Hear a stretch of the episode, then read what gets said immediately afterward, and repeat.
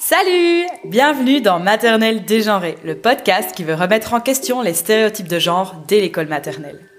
L'invité du troisième épisode est Aurélia Blanc, mère, journaliste pour le magazine Cosette et autrice du livre Tu seras un homme féministe, mon fils, aux éditions Marabout. C'est un livre que j'adore et que je conseille vraiment. Dès lors, j'étais ravie et honorée de recevoir Aurélia dans le podcast. Avec Aurélia Blanc, on a parlé du patriarcat, des garçons qui aiment aussi les paillettes, du consentement et de la masculinité toxique. Le tout avec beaucoup de bienveillance. Je vous souhaite une belle écoute. Bonjour Aurélia Blanc. Bonjour Alison. Comment vas-tu? Très bien, merci. Et toi? Ça va bien, vraiment très très contente euh, ben, de pouvoir euh, échanger euh, avec toi sur le podcast. Est-ce que tu veux bien te présenter pour les auditeurs et auditrices qui ne te connaissent pas? Oui, avec plaisir. Donc, je m'appelle Aurélia Blanc, j'ai euh, presque 35 ans, je suis euh, journaliste dans la presse écrite, je travaille pour euh, le mensuel féministe Cosette, et puis je suis aussi mère depuis bientôt 4 ans, et c'est ce qui m'a amené à écrire ce livre, Tu seras un homme féministe, mon fils, où je me suis euh, beaucoup interrogée et questionnée sur euh, bah, la question de l'éducation euh, non sexiste ou féministe ou égalitaire, peu importe comment on l'appelle, envers les petits garçons. Comme à chaque invité, je vais te demander de définir le mot genre.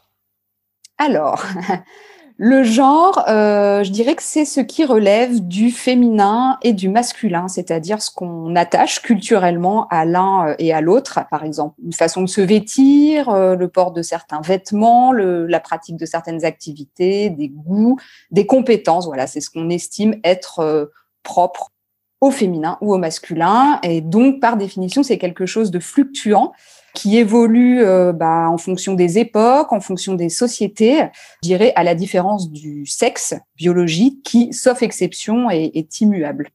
Et enfin, j'ajouterais aussi peut-être quand même, détail qui a son importance, que le genre, c'est euh, c'est une catégorisation du monde, en fait, une catégorisation binaire, puisque ça divise le monde en deux. Et cette catégorisation, elle est aussi hiérarchisée, puisque dans le système du genre, nous avons le féminin, le masculin, et que euh, les deux ne sont pas euh, égaux dans, dans les esprits et dans les sociétés. Merci pour cette très très belle définition.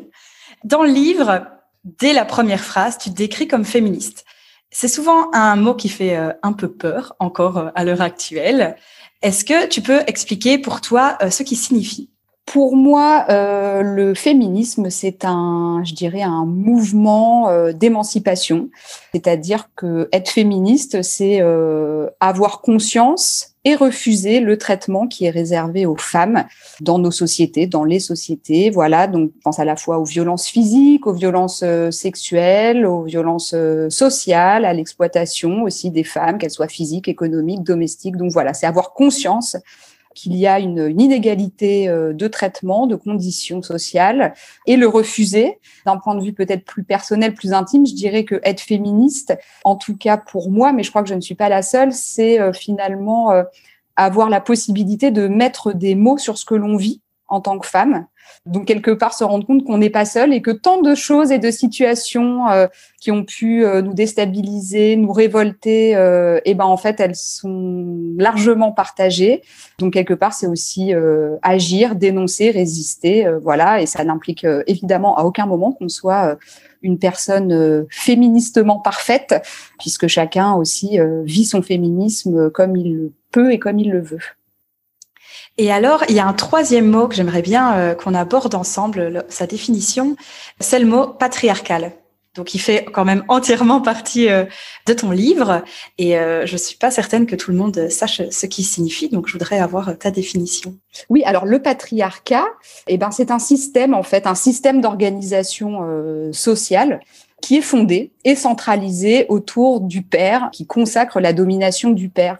Donc euh, c'est quand même un héritage qui nous vient de, de, de très loin. Je pense par exemple au pater familias romain, qui était le père de famille, qui avait droit de vie ou de mort sur ses enfants. Donc le système patriarcal, le patriarcat, c'est quelque chose qui régit aussi bien l'organisation de la famille, le père de famille au sens propre, mais aussi l'organisation sociale et politique.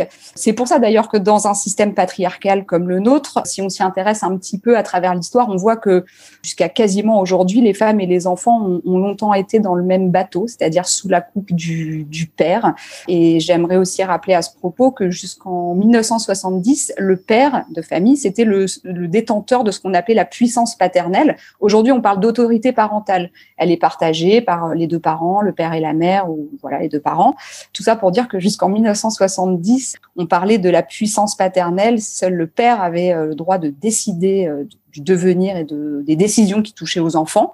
On pourrait rappeler aussi que la notion de chef de famille, hein, qui était une notion euh, légale, ben, elle existe encore. On peut la retrouver dans certains euh, formulaires, dans certains questionnaires, dans des sondages pas très heureux. Euh, voilà, donc c'est ça le patriarcat, c'est une organisation sociale qui est organisée vraiment autour du père tout puissant par rapport à ceux qui ne sont pas pères, à savoir les mères, épouses et enfants, en gros. Super. Je pense qu'on avait besoin d'être éclairé euh, sur ces euh, trois mots-là. Donc, euh, merci beaucoup. Ton livre est paru en 2018. donc, ça va faire bientôt trois ans. Tu parles de ta grossesse et puis de la naissance de ton fils. Et donc, bah, ça va bientôt faire trois ans. J'imagine que tout doucement, ton fils va se diriger vers le monde scolaire. Qu'est-ce que tu attends de ce monde? Alors déjà, je tiens à préciser que ça y est, il y est puisqu'il a fait sa rentrée euh, en septembre en petite section de maternelle. Donc euh, voilà. Qu'est-ce que j'attends du monde scolaire? Bah, J'attends euh, quelque part beaucoup de choses. J'attends que qu'il développe, qu'il trouve des connaissances déjà, enfin qu'il apprenne des choses en fait, voilà, qu'il puisse y développer, cultiver une certaine forme d'ouverture sur le monde, une curiosité, une compréhension des choses. Voilà, ça, ça me paraît euh, vraiment la base. J'espère aussi que euh, grâce à l'école, euh, ben il va développer sa sociabilité, qu'il va développer son autonomie, qu'il va apprendre la vie en collectivité et que quelque part, paradoxalement, aussi développer dans cet endroit-là son individualité par rapport à nous, ses parents, sa famille, et puis, voilà, commencer à se construire hors du foyer, de papa-maman, et puis commencer son petit bonhomme de chemin euh, en, tant que, en tant que lui. J'imagine aussi que ça t'amène des craintes. Oui, oui, oui, ça m'amène des craintes euh, inévitablement. Euh, ces craintes, je pense qu'elles sont assez largement partagées par les parents. Euh, voilà, les craintes, bah, je pense qu'on craint forcément que son enfant ne trouve pas sa place à l'école. Ça, je pense qu'on a tous envie qu'il s'y sente quand même bien, que il ait des copains, des copines. Mais dans des craintes peut-être plus liées à, au sujet qui nous occupe aujourd'hui, moi, j'ai une, une crainte assez forte qui est celle de l'effet de groupe.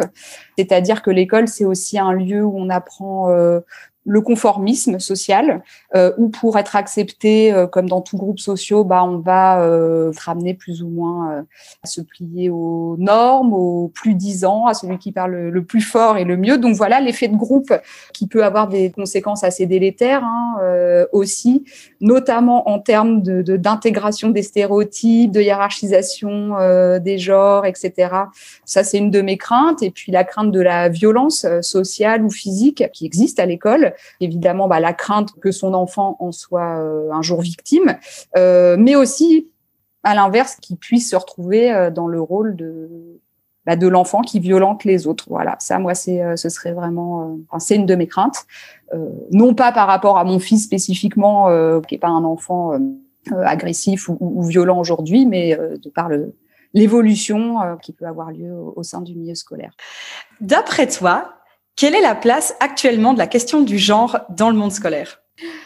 Alors, euh, je dirais que cette question, bah, elle est omniprésente en fait, la question du genre, non pas euh, forcément par volonté qu'elle le soit, c'est-à-dire euh, les enseignants, les directeurs, directrices d'école n'en font pas tous, voilà, un, un, objet de préoccupation, mais pour autant, la question du genre, elle est, elle est là, elle euh, structure très clairement le, le, les représentations, les, les, relations entre les enfants, les rapports aussi entre euh, les adultes de la communauté éducative et nos enfants.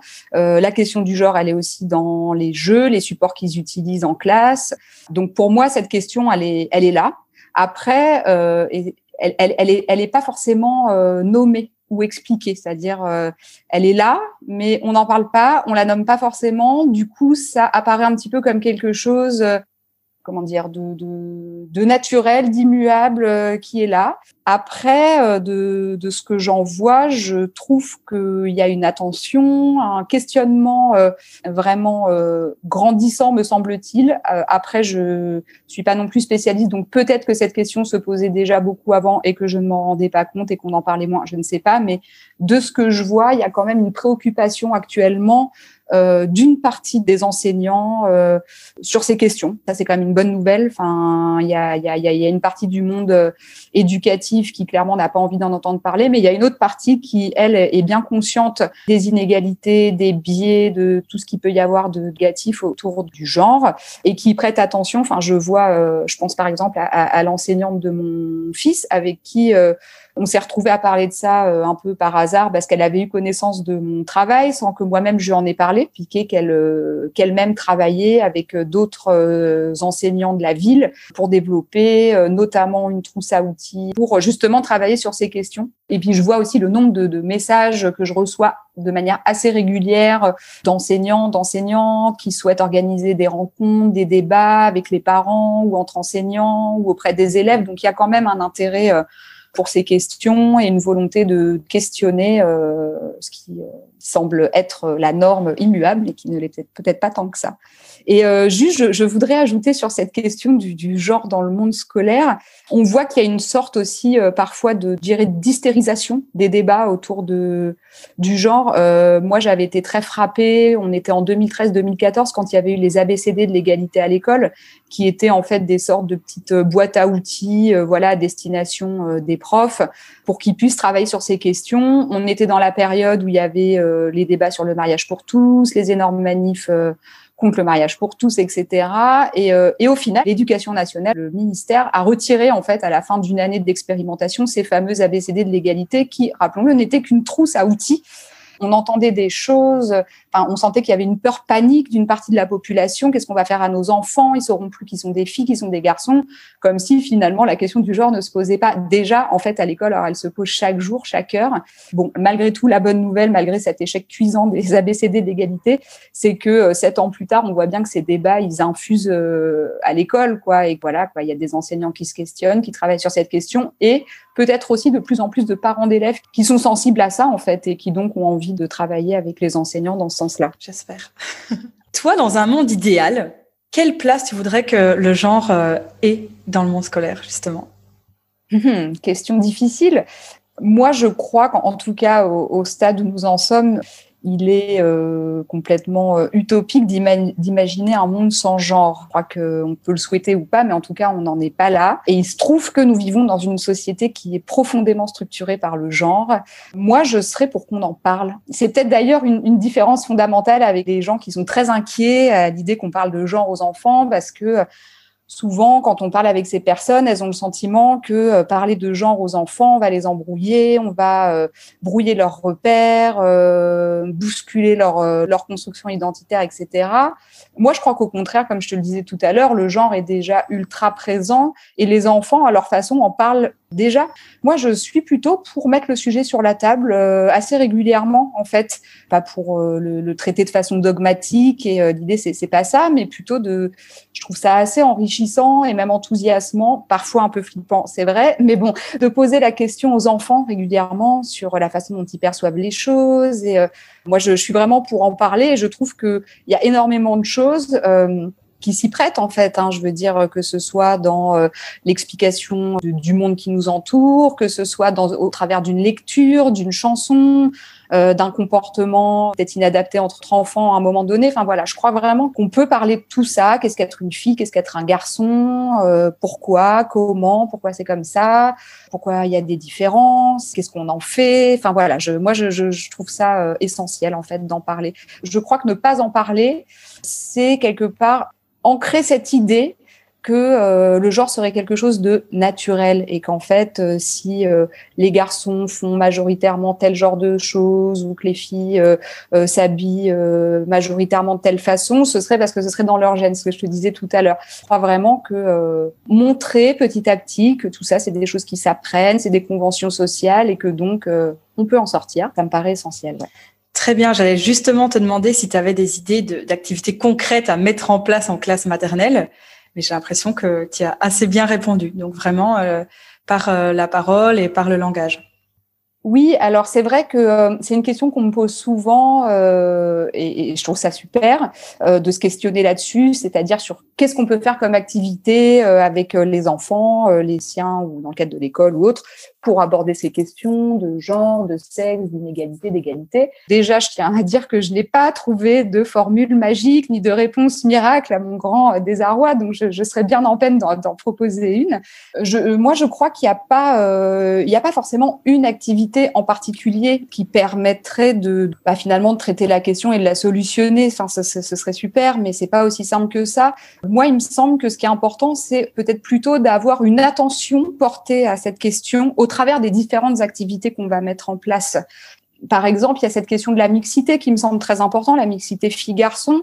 Bah déjà, on peut essayer de la favoriser autant que possible. Par exemple, en évitant une répartition systématique filles-garçons quand on constitue les groupes, les groupes de jeu, les équipes. J'ajouterais aussi qu'on peut peut-être veiller à, à proposer euh, les jouets et les activités par typologie plutôt que par genre supposé. Euh, je m'explique.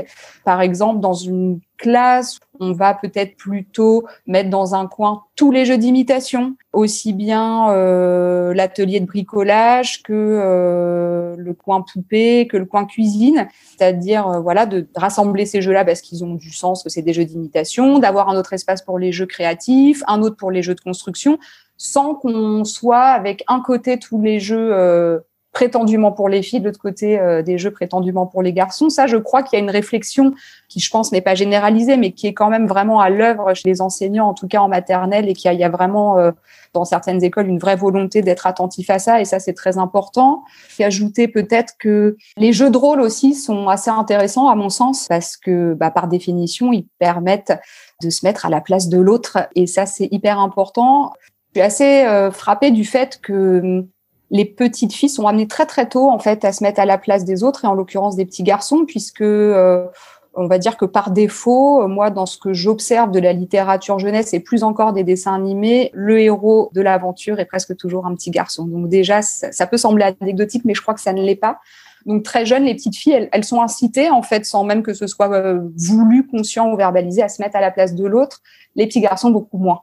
Donc on peut faire l'hypothèse, je crois que ça peut avoir des répercussions pour ce qui est de cultiver l'empathie. Donc euh, moi, j'invite vraiment à, développer les, les, jeux de rôle.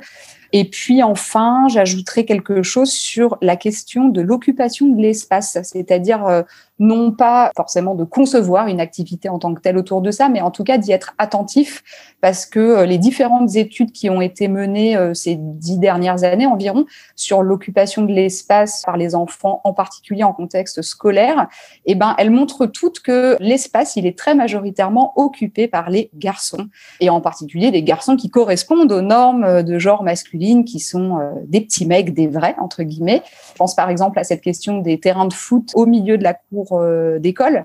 On a commencé à en parler un petit peu euh, dans le débat public et il y a des écoles, je pense notamment à une école euh, primaire à Hérouville-Saint-Clair en Normandie qui a fait le choix de supprimer pendant quelques temps cet espace. Pourquoi? Parce qu'en fait, il y avait tout simplement un groupe de garçons qui occupaient toujours le terrain principal, qui prenaient toute la place et que tous les autres, donc essentiellement les filles et les garçons qui ne jouent pas au foot, se retrouvent relégués aux marges. Ça nous rappelle un petit peu ce qui peut se passer dans l'espace public une fois qu'on est adulte. Ce qui est hyper intéressant dans, ce qu'ils ont fait comme expérimentation, c'est que en enlevant le terrain de foot et en proposant finalement d'autres jeux à la place, parfois des jeux de ballon, mais pas seulement, et ben en fait, ça a été bénéfique à en croire l'équipe éducative pour l'ensemble des élèves, à tel point que les élèves, quand ils ont été questionnés là-dessus, ils ont souhaité reconduire ça et que le terrain de foot a définitivement disparu et qu'en fait, ça a laissé la place à plein d'autres choses, à plus de calme, disaient euh, les, enseignants, mais aussi à vraiment à une multitude d'autres jeux. Donc ça me semble assez intéressant en fait de réfléchir euh, à cette question de l'espace et sur la façon dont ça peut s'appliquer aussi chez nous hein, en tant que parents, c'est-à-dire qui occupe globalement euh, l'espace et, qui est dans son coin. Voilà, ça peut être une un des, un des éléments, je pense, sur lequel on peut porter une attention et peut-être agir. Tu abordes des grands points. Il y en a trois sur lesquels j'aimerais vraiment revenir. Je vais commencer par la fin. Tu parlais de la répartition de l'espace et justement, moi je trouve ça, je suis tout à fait d'accord avec toi, très très important. Je voudrais aussi revenir euh, sur la question des jeux de rôle dont tu parlais. parce que ben, en classe maternelle, il y a beaucoup d'imitations. Et on se retrouve face à des enfants qui, euh, qui imitent beaucoup des gros stéréotypes de genre. Et moi, une de mes questions, c'est comment nous, en tant qu'adultes, est-ce qu'on doit réagir par rapport à ça? Ben moi, c'est une question que je me suis euh, beaucoup posée, notamment quand je travaillais sur euh, sur mon livre, et j'avais posé cette question à, une, une, chercheuse qui travaille depuis des années sur justement euh, la construction genrée identitaire, qui s'appelle Véronique Rouillet. Elle, en fait, ce qu'elle m'expliquait notamment, c'est qu'il y a des différents stades de développement de l'enfant et que selon le stade où il en est, il y a des périodes qui sont plus propices que d'autres à l'adhésion et à la reproduction des stéréotypes de genre. Typiquement, entre 4 et 6 ans notamment, il y a, euh, semble-t-il, une recherche très forte d'adhésion aux stéréotypes du genre auquel on, est, euh, associé. Et en fait, moi, ce que j'en retiens, c'est que c'est pas très grave. C'est-à-dire, oui, en fait, il y a des âges de la même façon. On pourrait évoquer euh, les premières années du collège. Il y a un âge aussi on va avoir besoin beaucoup de se conformer au groupe, en espérant s'y intégrer, être reconnu. En soi, c'est peut-être pas très grave d'adhérer aux stéréotypes de genre, dès lors que là encore, ben, il y a peut-être des adultes pour euh, expliquer en quoi ce sont des stéréotypes sans forcément utiliser ce mot-là, mais euh, je crois beaucoup, notamment avec les petits, enfin moi je l'expérimente tous les jours, à la force de l'exemple et du contre-exemple. C'est-à-dire qu'un enfant de 4 ans qui est convaincu, convaincu, convaincu que euh, si on a des cheveux longs, c'est forcément qu'on est une fille, bon bah ça peut être aussi euh, amusant et enrichissant d'arriver avec son paquet de contre-exemples et de citer un tel ou un tel qui a les cheveux longs et qui est tout à fait un homme, parce que c'est aussi comme ça qu'ils construisent en fait leur rapport à qu'est-ce que c'est qu'un garçon qu'une fille, ah bah, finalement, on peut être euh, un garçon et être comme ça, être une fille et être comme ça. Donc, je m'inquiète pas vraiment de ça dès lors qu'on en parle en fait et qu'on autorise l'enfant à prendre ses distances par rapport à ces normes. C'est-à-dire qu'il y a des âges et des enfants qui adhéreront plus que d'autres à des normes de genre. Tant qu'on peut en sortir, ça me paraît pas euh, très grave. Et et puis je crois que voilà, tous les enfants grandissent aussi en faisant de l'imitation. Donc, voilà, donc dans les jeux de rôle, même s'il y a des choses très stéréotypées, peut-être que c'est pas grave. Et c'est toujours un peu amusant d'amener un élément euh, qui vient euh, embrouiller le stéréotype et, et donc questionner l'enfant. Euh, moi, j'y vois pas un problème. Et puis de toute façon, je crois que c'est un passage quasi obligé. Merci. Et alors, le troisième point sur lequel j'aimerais revenir, ben, c'est sur la littérature. Parce que comme on le disait, les albums euh, jeunesse véhiculent pas mal de stéréotypes et ben, les albums jeunesse, ils font entièrement partie de la vie de classe. J'espère, en tout cas. Moi, je sais que j'essayais de d'en offrir le plus possible euh, aux élèves parce qu'il y a un tas de compétences euh, à développer dedans. D'ailleurs, dans ton livre, tu parles dans un passage d'une grille de lecture non sexiste. Je la trouvais très intéressante et alors j'aurais voulu que tu en fasses profiter les auditeurs et auditrices tiens à préciser qu'elle n'est pas de moi, euh, elle est d'une euh, femme qui s'appelle Bénédicte Fiquet, qui a beaucoup travaillé justement sur la question de l'égalité filles-garçons, notamment euh, au regard de la littérature jeunesse. Je l'avais interviewée pour mon livre. Ce qu'elle expliquait, c'est qu'on aimerait pouvoir se reposer les yeux fermés finalement sur telle collection, telle maison d'édition et se dire ah bah là euh, c'est super, je peux y aller les yeux fermés. Bon, il existe aujourd'hui quelques maisons euh, d'édition, je pense notamment à Talent Haut qui sont vraiment sur ce créneau euh, de lutte contre les stéréotypes de l'égalité. Donc là on peut y aller tranquille, mais enfin c'est quand même pas la majorité des titres jeunesse. Donc du coup elle, elle, a conçu une sorte de grille de lecture, de checklist qui permet un peu en feuilletant rapidement un ouvrage de voir un peu nous en tant que parents vers quoi on, on se dirige par exemple, elle invitait déjà à se questionner sur les personnages. On en revient, est-ce que par exemple il y a de la mixité déjà? Est-ce qu'il y a euh, des personnages féminins et masculins dans l'ouvrage ou pas? Quelle place occupe chacun? Par exemple, dans telle histoire, euh, bah, s'il y a des filles, où sont-elles? Sont-elles toutes à l'intérieur et les garçons, euh, où sont-ils à l'intérieur, à l'extérieur Qui est en mouvement? Qui sort, qui est immobile, qui parle, qui ne parle pas. Pareil pour les rôles, qui fait quoi, qui euh, explore et part à l'aventure et qui attend sagement euh, dans son donjon, par exemple. Elle évoquait aussi donc les illustrations. Ça, c'est quelque chose de très visuel, mais euh, dans quelle mesure est-ce qu'on a affaire à des choses très genrées, très les filles en rose, les garçons en bleu. Enfin, je, je schématise, mais enfin, on en est quand même malheureusement encore euh, parfois souvent là. Et puis, ce que j'aimais bien, c'est qu'elle invitait aussi à avoir une vigilance sur le langage, le champ lexical qui est utilisé pour décrire les personnages, leurs actions. Moi, je suis frappée de voir le nombre de livres où quand il y a un personnage euh, féminin, souvent son principal rôle, c'est d'être la fille de l'histoire, et elle est décrite comme euh, soit belle, soit gentille, soit les deux. Voilà. Alors, ça ne veut pas forcément dire qu'il faut euh, jeter à la poubelle euh, la moitié de notre bibliothèque, mais je trouve qu'avoir cette grille de lecture, ben, nous, ça nous permet de faire un petit tri. Ça permet aussi euh, de questionner une fois de plus en fait les enfants et d'en parler parce qu'il arrive aussi et je parle d'expérience que euh, notre enfant se retrouve entre les mains avec un livre qu'on n'aurait absolument pas choisi, mais bon, qu'on a mal au cœur de jeter, donc on le met dans un coin. Et évidemment, en fait, il l'aime beaucoup, ce livre. Euh, voilà, donc je trouve que ça, peut être aussi une porte euh, d'entrée comme une autre pour discuter justement de ce que font les personnages. Alors moi, comme mon enfant ne sait pas lire, j'ai une technique tout à fait fourbe qui est celle de féminiser beaucoup de choses. Je pense à un livre avec des histoires de camions où évidemment ils sont tous masculins, il n'y a pas d'héroïne quasiment. Enfin, c'est un peu l'enfer.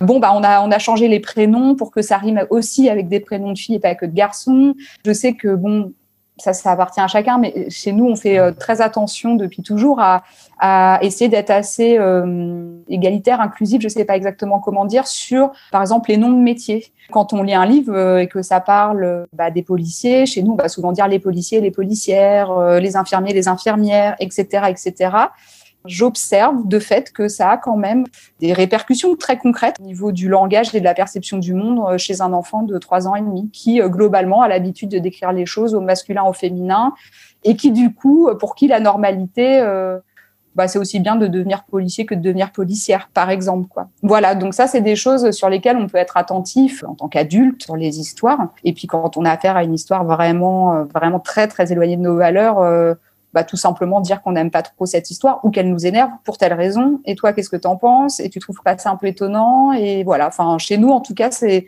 c'est clairement prétexte à, discussion sur, euh, sur tout ça. Il y a un chapitre euh, dans euh, ton livre que j'aimerais que l'on développe. Il s'appelle Vive les trucs, entre guillemets, de filles. Je l'ai adoré, il m'a vraiment interpellée. Dans ce chapitre, tu expliques en quoi les garçons ont aussi à euh, perdre des stéréotypes de genre. Il y a vraiment une phrase qui m'a marquée, c'est il est très difficile de transgresser les normes de genre quand on est un garçon. Évidemment, euh, je, veux être très claire sur le fait qu'il n'est pas simple hein, non plus pour les filles de s'extraire de ces normes et que le prix à payer peut en être euh, assez élevé. Mais pour ce qui touche aux enfants, globalement, une fille qui sort euh, des stéréotypes de la féminité, de ce qui est associé aux filles, c'est globalement mieux perçu par les adultes. Là où pour les petits garçons, j'explique je, dans ce chapitre que oui, effectivement, c'est compliqué pour les garçons de sortir des normes de genre parce qu'un garçon qui va euh, s'intéresser à des choses dites féminines, il va faire l'objet presque toujours d'un rappel à l'ordre social, d'une réprobation, voire d'une certaine violence des adultes. Ça peut aller de la petite blague à la remarque, au fait de se faire disputer, à l'interdiction, purement et simplement. Oui, en fait, là, on touche, à mon sens, à, à l'un des nœuds du problème, voire au nœud du problème, parce que ce qui se passe, c'est qu'aujourd'hui, quand une fille investit un terrain dit masculin, si c'est bien perçu, c'est parce que c'est vu comme une forme quelque part de promotion sociale. Eh ben oui, en fait, elle va intégrer des comportements, des goûts, des valeurs qui sont associés au masculin. Donc finalement, tout va très bien. On est toujours sur le haut de notre euh, échelle du genre, de la hiérarchie sociale. Donc là, pas de problème. En revanche, un petit garçon qui s'aventure sur un terrain euh, dit féminin, c'est de manière pas forcément consciente, mais de manière très claire, c'est associé à une forme, je dirais, de déchéance sociale. Voilà, c'est comme s'il allait euh, perdre de sa masculinité, ne pas bien se construire en tant que garçon. Quand on dit à un garçon euh, non non, je joue pas à ça, ça c'est pour les filles ou tu préfères pas plutôt l'autre, ça c'est vraiment pour les filles en fait, c'est hyper délétère comme message et vraiment, j'invite les adultes à en finir avec ces, ces remarques-là qui sont terribles et elles sont terribles à deux niveaux parce que d'une part, en disant ça, qu'est-ce qu'on dit à nos enfants? Bah déjà, on leur dit qu'il existe des activités ou des goûts de filles et des activités et des goûts de garçons. Chacun bien à sa place. Surtout, on n'en sort pas. Nous ne sommes pas des individus libres et, entiers, mais nous sommes des morceaux d'humains. On a le droit, certains à des choses et d'autres euh, à d'autres. Et puis, en fait, surtout, qu'est-ce qu'on dit? On dit aux garçons bah, que les activités de filles, c'est nul. Les trucs de filles, c'est nul. Donc les petites filles, elles l'entendent très bien aussi. Ce qu'elles aiment, c'est un peu naze, c'est un peu méprisable et qu'il faut surtout pas s'en approcher, c'est pas digne d'intérêt. Alors que ce qu'aiment ou ce que font les garçons, bah, ce serait euh, par définition très chouette et pas de souci. Donc il y a vraiment un double standard à cet endroit qui est ultra persistant, qui est très ancré dans les mentalités, qui touche à des choses très profondes. C'est pour ça que c'est dur de s'en défaire. C'est pas forcément de la mauvaise volonté de la part des adultes, c'est pas forcément euh, du sexisme pur et dur, en tout cas conscientisé, mais en tout cas c'est bien du sexisme, ça y a pas de doute. Je ne peux qu'appeler vraiment les adultes à s'interroger là-dessus. Ça peut sembler euh, parfois euh, exagéré, mais je crois vraiment que ça ne l'est pas. Avec évidemment euh, la dynamique qui se larve derrière, c'est une hiérarchisation euh, vraiment sexiste du, monde, une homophobie aussi très forte, latente et pas forcément consciente hein, dans la tête des gens, mais il y a cette idée que un garçon qui porterait du rose, par exemple, ou qui mettrait des habits à paillettes, bah, deviendrait pas tout à fait un homme, c'est-à-dire la plupart du temps un homosexuel, quoi oui, j'appelle vraiment à en finir avec ça euh, et, je crois que c'est très très important de faire ce travail. Bah, parce qu'en fait, les petits garçons, eux aussi, euh, pour un certain nombre d'entre eux, ils ont envie de jouer à la poupée, à la dinette, faire des peintures avec du rose et des paillettes flashy à fond, que venir leur dire qu'ils n'ont pas le droit de le faire parce que c'est pour les filles, euh, c'est c'est assez catastrophique. Et parfois, on n'imagine pas à quel point ça va se nicher. Mais moi, j'ai pu euh, constater dernièrement, par exemple, à quel point la lecture est euh, une activité, là aussi, très genrée. C'est-à-dire que dans la tête de nombre d'adultes, la lecture, bah, c'est surtout un truc de filles. Ben oui, puisque les filles, par définition, sont calmes et studieuses, là où les garçons seraient incapables de concentration, etc. Et puis, ça développe aussi des compétences complètement différentes. Bien sûr. Si on attribue, par exemple, la lecture, comme tu le dis, euh, plutôt aux filles, après, il faut pas s'étonner que les filles ont des meilleurs résultats dans toutes les compétences littéraires. Par exemple, cette question du langage, moi je le vois, euh, on part du principe où parfois on constate que les filles parlent davantage et mieux que les garçons plus tôt.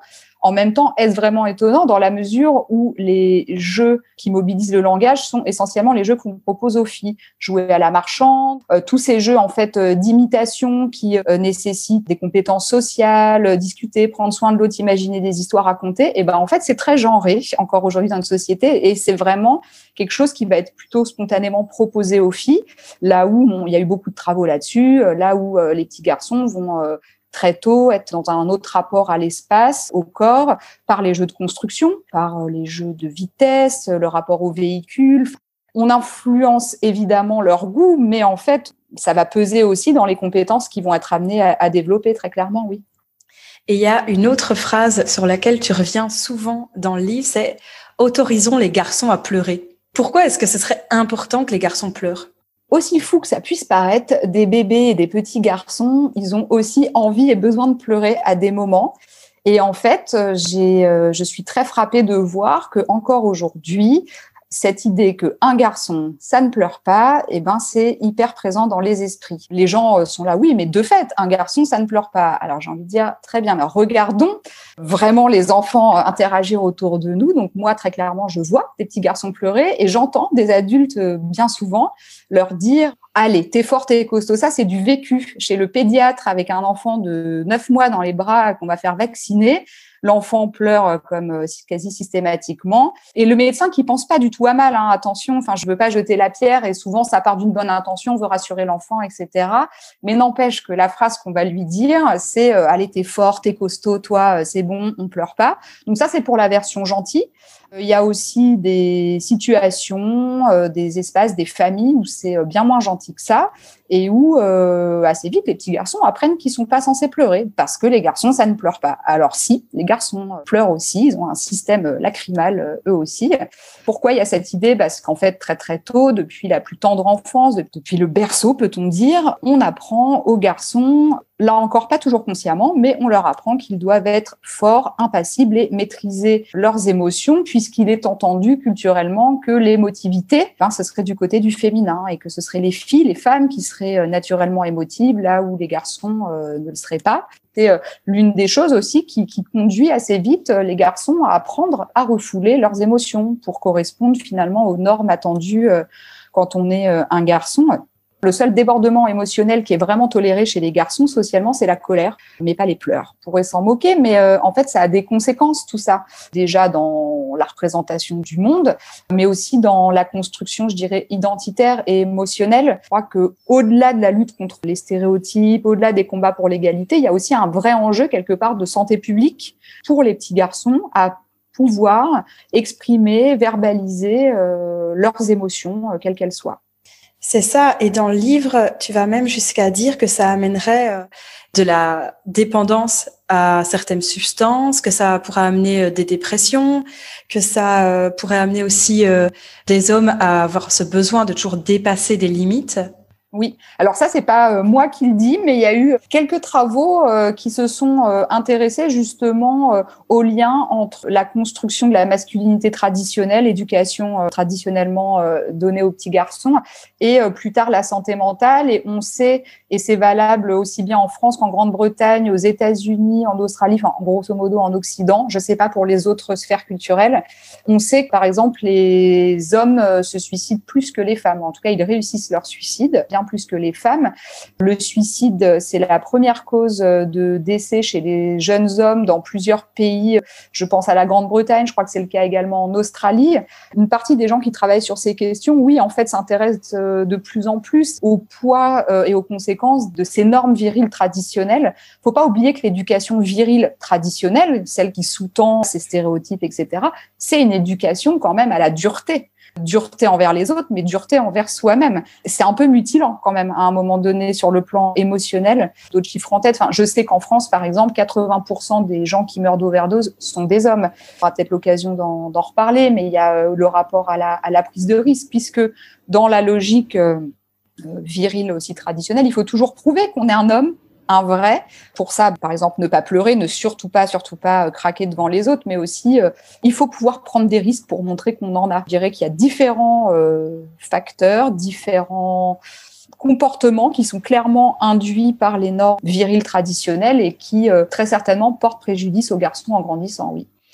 Merci. Il y a un autre point qui est quand même assez conséquent, qui d'abord m'a pas fait écho.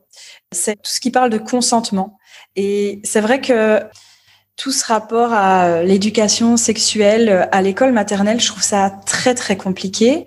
Et donc en commençant euh, le chapitre que tu as écrit euh, là-dessus, je n'étais pas fort touchée et puis ça m'est paru comme une évidence en fait. Tu écris non c'est non, mon corps m'appartient, ma sexualité aussi et personne n'a le droit d'y toucher sans mon accord. Et là, j'ai repensé à une situation auquel j'ai été confrontée euh, lorsque j'étais enseignante, avec euh, une petite fille qui, dans la cour de récréation, recevait des bisous des garçons. Elle n'avait pas osé me le dire directement. C'est sa maman qui est venue une fois pour qu'on en parle. C'est une situation qui m'a beaucoup euh, touchée. Tout d'abord parce que ça a remis vraiment en question moi, ma manière d'aborder la question comment j'allais l'aborder face à mon groupe classe, comment j'allais l'aborder avec l'enfant et pourquoi aussi euh, cet enfant n'était pas venu euh, directement euh, vers moi. Et donc, je crois vraiment que la question du consentement et même l'éducation au corps, peut-être plus que l'éducation sexuelle en maternelle, est, est importante. Je crois que c'est effectivement euh, fondamental. En fait, je crois que malgré tout, une des bonnes nouvelles de ces dernières années, c'est qu'on parle de consentement. Enfin, ce mot, qui est quand même un mot à la base issu du, du registre du droit, a fait son entrée quand même dans le langage courant. Alors non pas que euh, la révolution soit terminée et que tout soit parfait loin de là, mais je crois quand même que c'est un signe intéressant de voir que euh, collectivement on commence à s'interroger sur cette question du consentement évidemment, enfin moi je crois que dans une éducation égalitaire, mais bien au-delà de ça, dans une éducation euh, qui vise à élever des petits individus quand même euh, bien dans leur corps et, respectueux des autres et d'eux-mêmes, euh, oui, cette question du consentement, elle est incontournable en fait.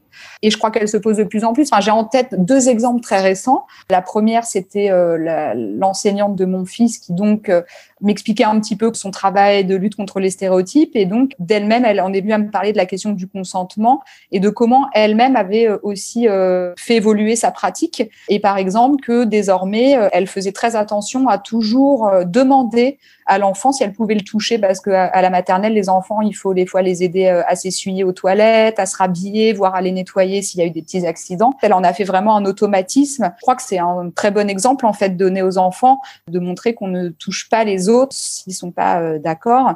Et il se trouve que quelques jours après, j'emmène mon fils euh, chez le médecin et que j'avais prévenu mon fils que euh, il faudrait euh, sans doute faire examiner euh, son sexe. Et en fait, bon, il se trouve que la médecin était super et qu'il a donné son accord, mais en fait, elle-même, elle lui a expliqué ce qu'elle allait faire, elle lui a demandé s'il était d'accord et visiblement, il n'aurait pas été d'accord. Bah, elle en aurait tenu compte et elle aurait fait autrement. Et j'ai trouvé quand même que c'était super.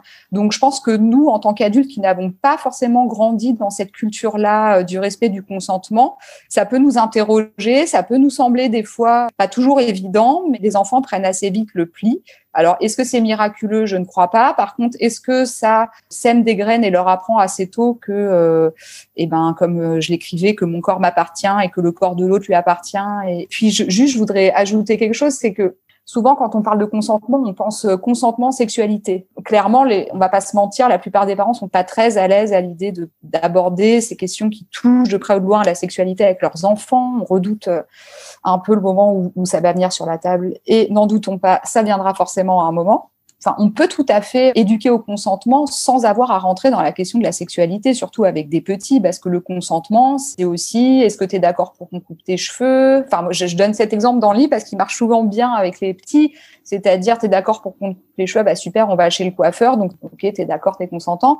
Mais si du coup, moi, je viens de couper les cheveux pendant la nuit T'es d'accord? Ah non, t'es pas d'accord, mais pourtant tu m'avais dit oui pour couper les cheveux. Ah, mais donc c'est pas pareil en fait. Mais pourquoi c'est pas pareil Ah, donc on peut être d'accord à un moment dans une situation, mais pas d'accord dans l'autre. Ok, bon bah tu as tout à fait le droit, ce sont tes cheveux. Donc ça, c'est par exemple des, des discussions qu'on peut avoir sans, sans, sans, avoir à parler de sexualité. On, il y a toujours cette idée que ce serait lié à la sexualité, etc. Et puis, puis qu'il faudrait apprendre aux garçons à respecter le consentement, ce qui est vrai, mais je crois qu'en fait, ça marche dans les deux sens. Et eux aussi, c'est important euh, de leur apprendre à exprimer euh, leur consentement ou leur non-consentement. Et je crois qu'il faut pas oublier que euh, c'est aussi une façon, au-delà de la question du respect de l'égalité, bah, d'essayer d'armer un petit peu nos enfants, peut-être contre les questions de violence sexuelle aussi. Oui, et je crois aussi qu'il y avait, j'espère qu'il y a moins des grosses questions tabous autour de tout ça. Et plus il y aura des tabous, plus on va avoir des difficultés par rapport à cette question de consentement. Tout à fait. Je trouve que c'est une question très complexe, l'éducation.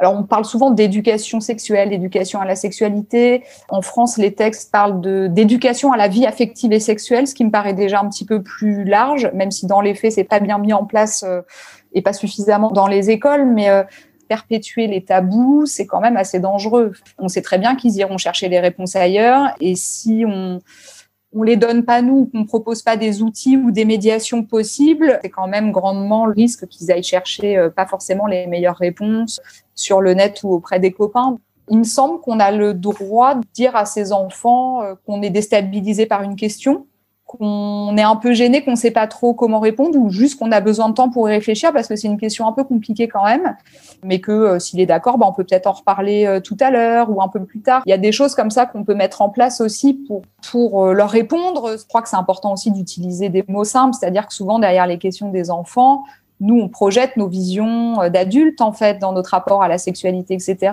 Or, euh, les enfants n'en sont pas euh, là. Enfin, tout dépend de leur âge. Là, je parle pour des, petits de maternelle, évidemment. Et d'ailleurs, j'en discutais avec la, maîtresse de mon fils. Elle me disait très bien, en maternelle, les enfants ont déjà des questions sur la sexualité, sauf que eux ne l'appellent pas comme ça. Mais par exemple, il est quand même assez fréquent que certains aient des petits frères, des petites sœurs, ou qu'on croise des mères enceintes à la sortie de l'école. Il y a forcément des questions. Ça fait aussi partie des questions liées à la sexualité. Donc non, deux ans et demi, on n'a pas du tout besoin euh, de parler de contraception, de conception dans les détails ou ce genre de choses, mais en fait, ne serait-ce que déjà répondre un petit peu aux questions, je dirais mettre des mots, donner des mots, nommer les choses, veut dire euh, savoir qu'on l'appelle zizi ou zézette, ce dont on parle, c'est un sexe, par exemple, ou un pénis, ou une vulve. Je crois que ça permet aussi de, de rendre la chose moins taboue, de la désacraliser et aussi de leur donner bah, des outils, tout simplement, pour découvrir le monde euh, de manière euh, apaisée. Et moi, j'avoue qu'il y a une technique que j'utilise souvent parce qu'elle me sauve pas mal en tant que mère, qui est celle de retourner la question à l'enfant, tout simplement, quand il demande comment les bébés euh, sortent du ventre.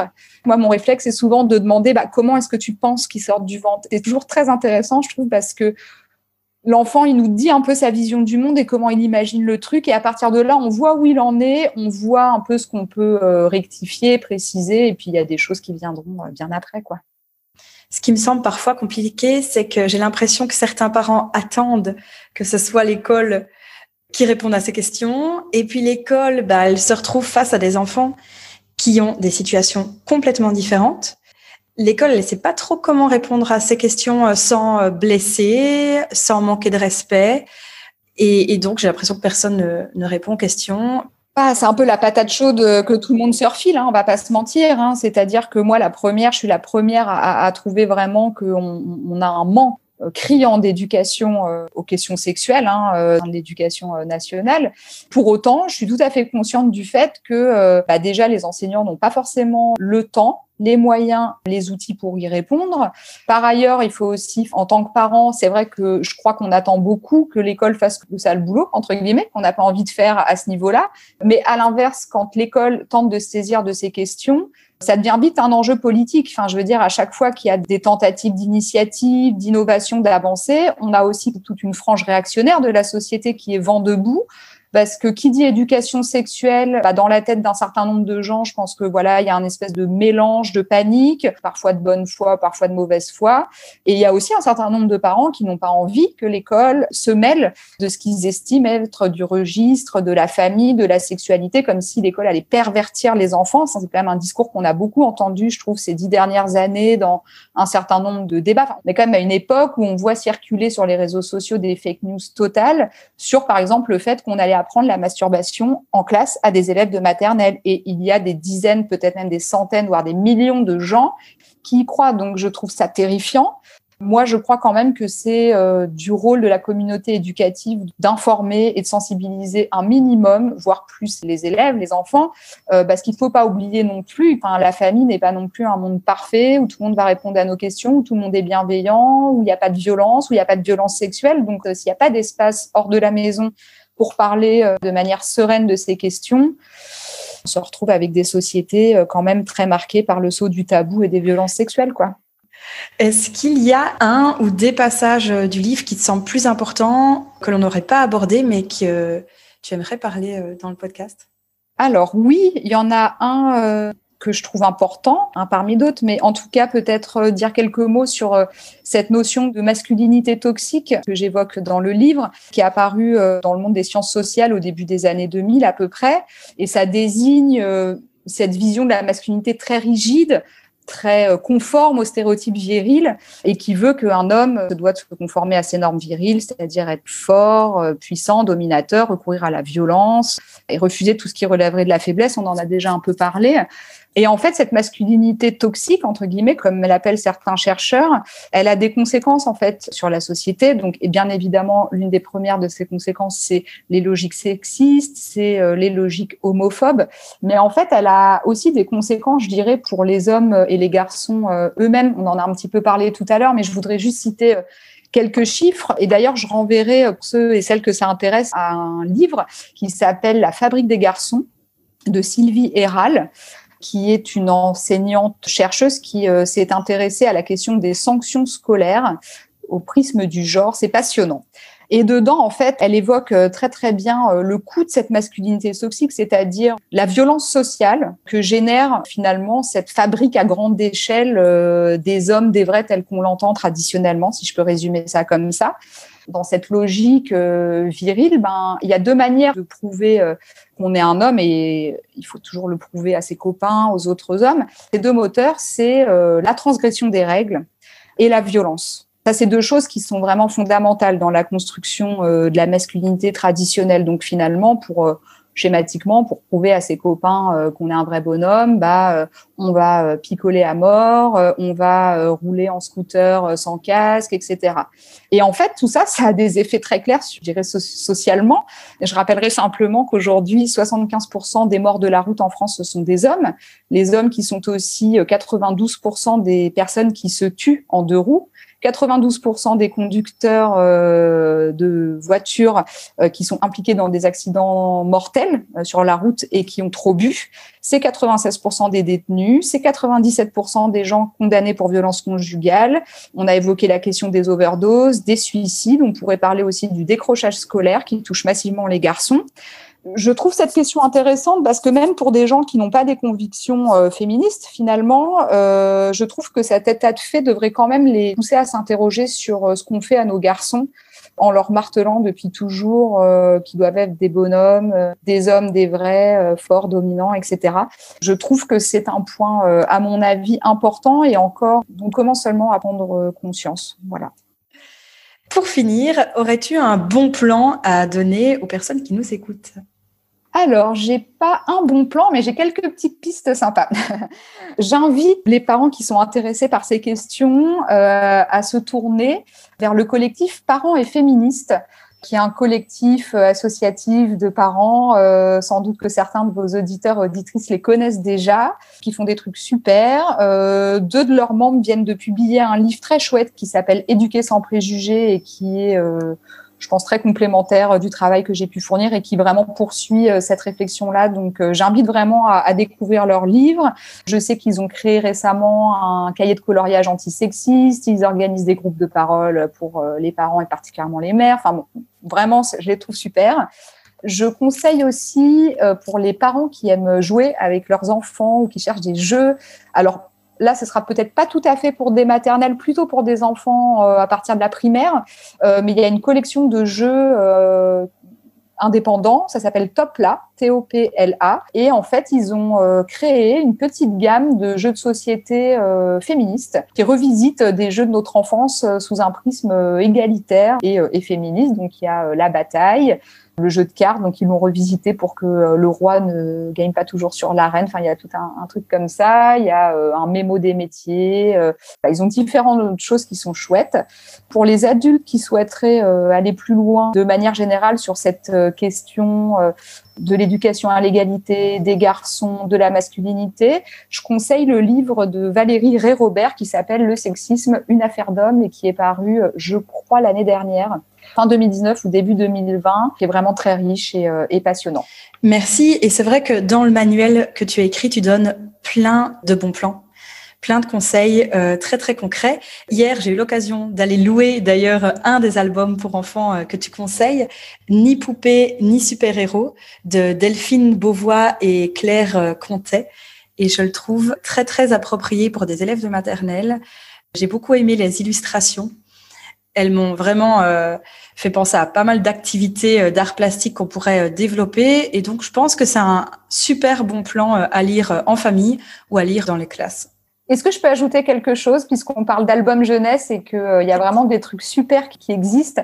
On parlait tout à l'heure du rapport entre les larmes, la masculinité et tout ça et les injonctions. Je ne peux que conseiller un livre qui est très chouette, accessible là aussi dès la maternelle, qui s'appelle Les grands garçons pleurent aussi de Jonty Oley. C'est l'histoire d'un petit garçon qui va faire sa rentrée, il a peur et son papa lui dit euh, mais surtout il ne faut pas que tu pleures. Au fil du livre, le petit garçon euh, découvre qu'en fait il y a plein d'hommes adultes euh, qui pleurent et que c'est pas du tout un problème de pleurer. Et il est, très beau, je, l'aime beaucoup. J'adore. Bah, j'essaierai de me le procurer pour y jeter un œil. Bah, merci beaucoup Aurélia, ce fut un, vraiment un plaisir de partager ce moment avec toi. Eh ben, merci à toi, Alison. Ma plaisir partagé. Merci beaucoup pour ton invitation. C'était le troisième épisode de Maternelle dégenrée, le podcast qui veut remettre en question les stéréotypes de genre dès l'école maternelle. Merci à Aurélia Blanc pour cette discussion. Je vous invite vivement à lire son livre Tu seras un homme féministe, mon fils, aux éditions Marabout. Toutes les références de l'interview se trouvent en description de l'épisode. N'hésitez pas à partager vos remarques et vos bons plans via l'adresse mail ou les réseaux sociaux. On se retrouve très vite pour un nouvel épisode de Maternelle dégenrée sur toutes vos plateformes d'écoute préférées. Vous pouvez aussi suivre la page Facebook et Instagram du podcast pour plus de bons plans. N'oubliez pas de vous abonner pour ne rien manquer. À bientôt!